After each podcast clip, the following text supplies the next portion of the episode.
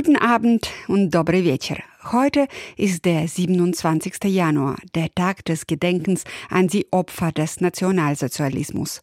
Das Gedenken an die NS-Zeit finde ich auch sehr wichtig, aber mal ehrlich, manchmal kommt es mir vor, ohne die Daten würden die Menschen gar nicht wissen, ob und warum sie fröhlich oder traurig sein sollten und wohin mit den Gefühlen und dem ganzen schlechten Gewissen.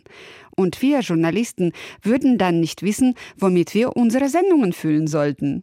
Also, auch bei uns geht es hier ganz um die Erinnerung an die NS-Opfer und auch um die deutsche Gedenkkultur. Und das ist der Song, den die meisten aus dem Film Schindlers Liste kennen. Seitdem klingt er beim Thema Erinnerung irgendwie immer mit. Jerusalem Shel Zahav im modernen Gewand von Portnoy Brothers.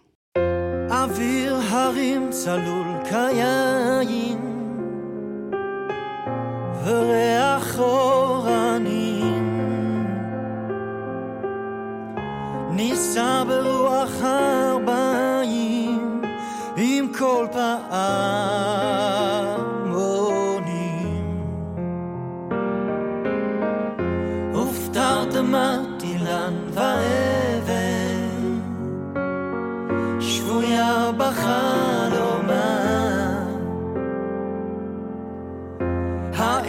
אשר בדד יושבת ובליבה חומה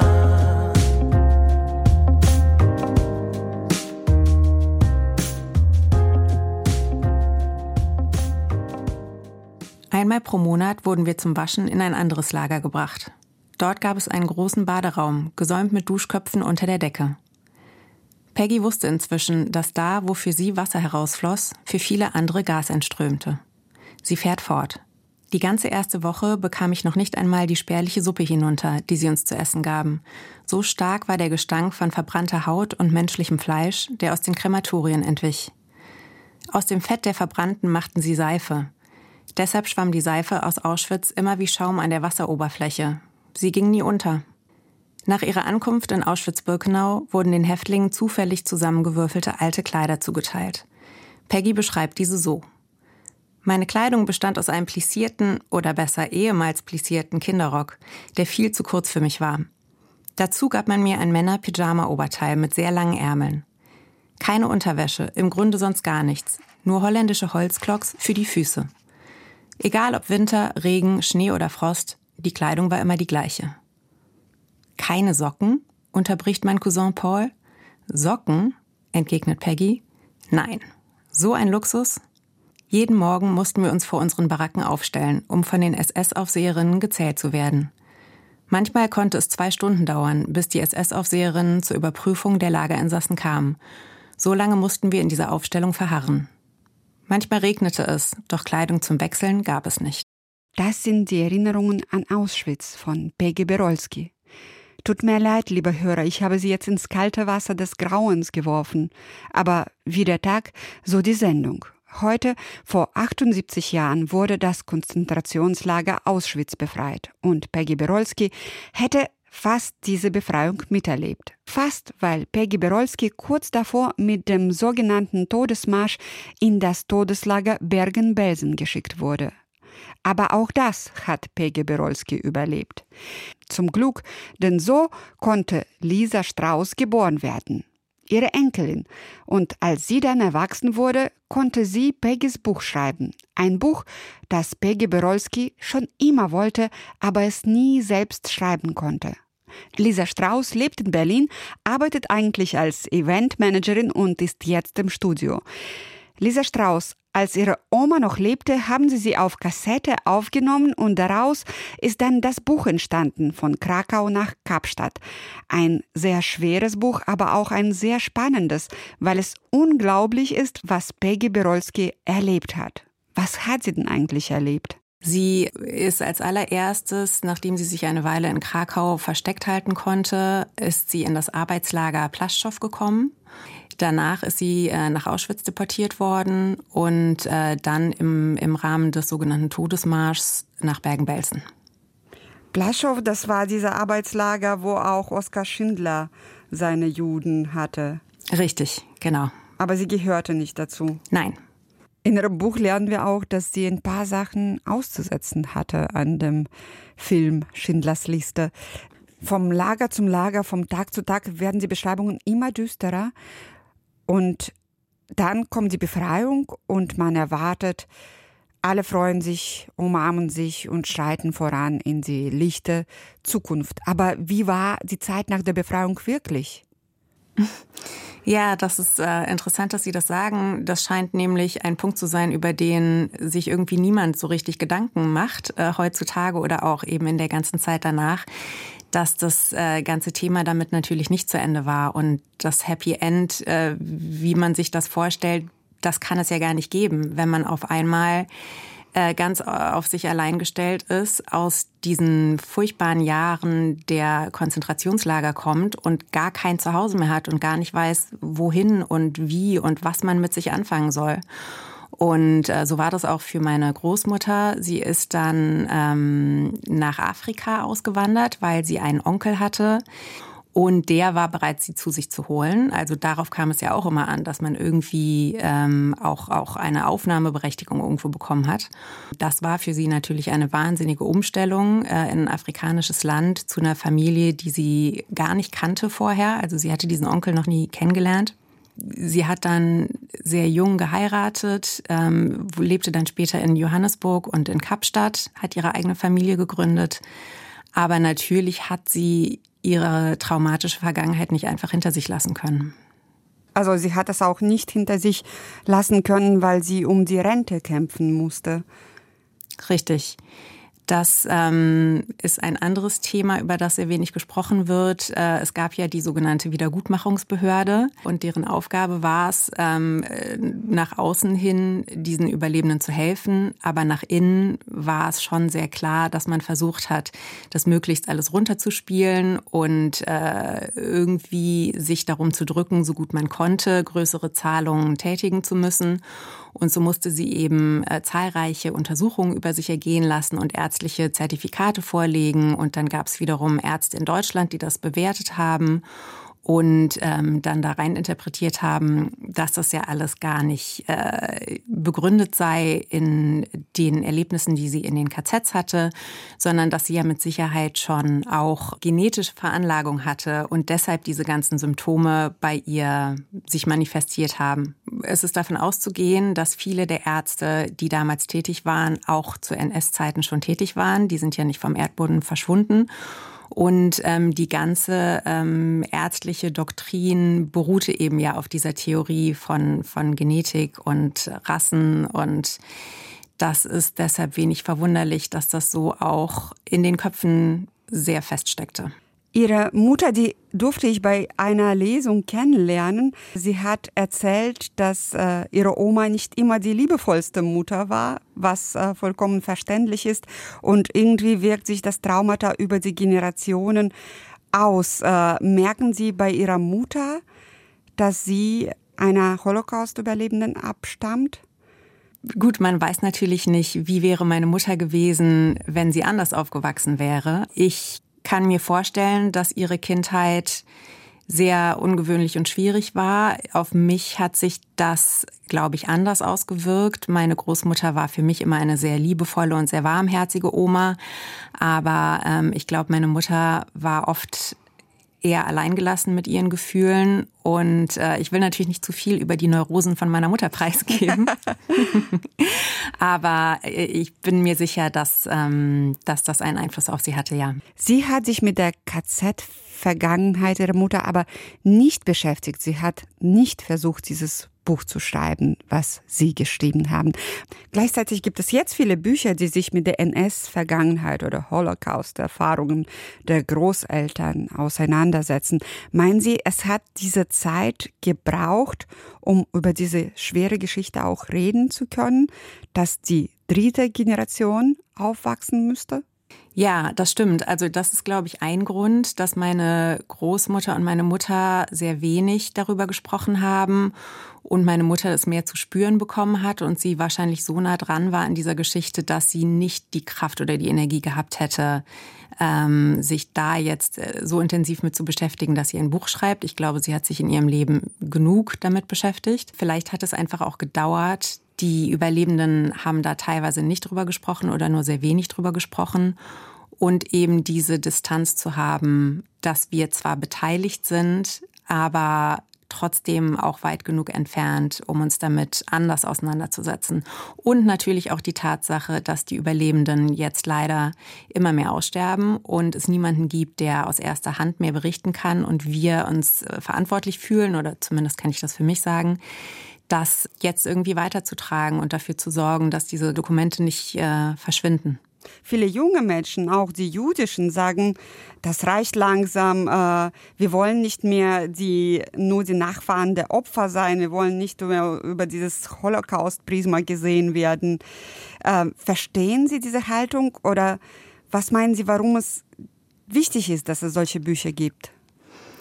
Ich verstehe die Haltung, aber ich glaube, das muss ähm, Hand in Hand nebeneinander existieren. Also äh, weder möchte ich äh, auch nur komplett über die Geschichte meiner Großmutter definiert werden, ähm, noch bin ich der Meinung, dass wir darüber nicht mehr sprechen sollten. Und natürlich ist es wichtig, ähm, dass das Judentum in Deutschland sich präsentiert als ein lebendiges, aktives, Judentum und dass es nicht eben bei dem Wort Judentum direkt der Gedanke an Auschwitz geht.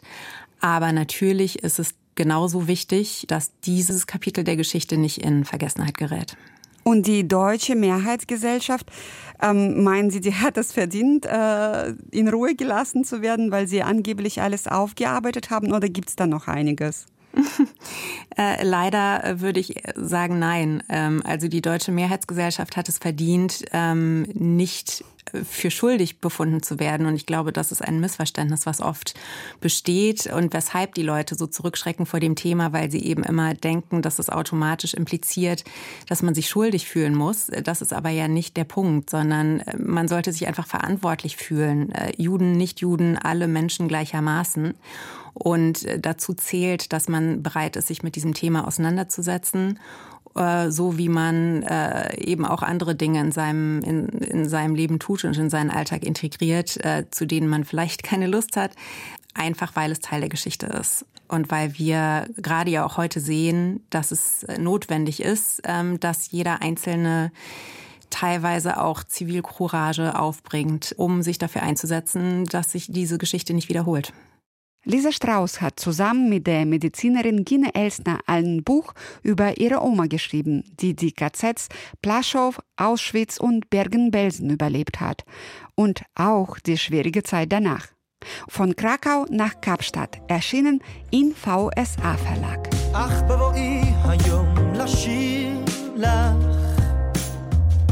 ולך לקשור כתרים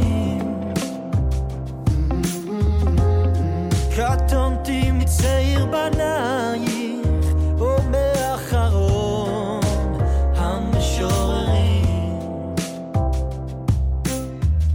כי שמך צורף את השפתיים, כנשיקת שרף. אם אשכחך ירושלים,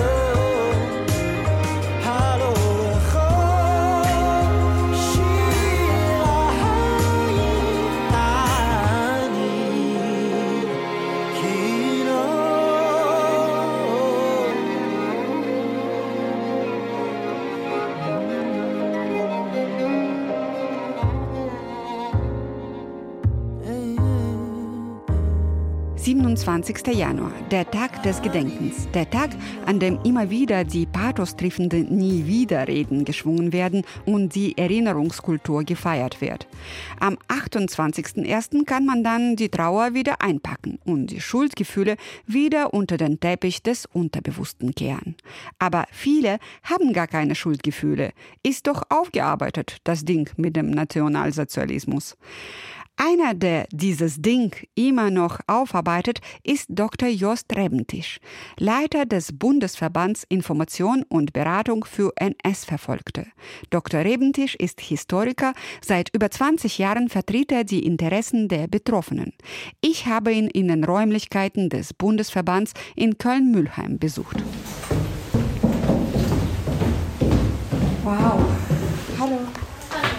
Hallo, wow, so viele Menschen. Ja, viele Menschen. Hallo, ich bin Katja Garmasch. Ich, äh das ist ein relativ großes Team an Mitarbeiterinnen, die einige hundert Überlebende des NS-Regimes betreuen und mit sozialen Projekten ihre Lebenssituation versuchen zu verbessern und sie pflegen die Erinnerungskultur. Eine unserer Aufgaben, auch satzungsgemäß, ist tatsächlich zu einer Erinnerungskultur beizutragen, die sich an den authentischen Erinnerungen der Überlebenden orientiert. Darum machen wir ganz viel Zeitzeugenbegegnungen. Das ist was, was wir seit, also mittlerweile auch seit 20 äh, Jahren machen. Wir haben über 100 Erzählcafés mittlerweile durchgeführt in denen Überlebende über ihr Verfolgungsschicksal erzählen und damit Jugendlichen, Schulklassen darüber diskutieren. Das ist, ist was, was wir machen. Was hält aber einer, der sich die ganze Zeit mit Erinnerungskultur beschäftigt, von dem Begriff? Sollte es nicht vielleicht lieber Verarbeitungskultur heißen? Ich habe kein gutes Gefühl mit dem Begriff Erinnerungskultur.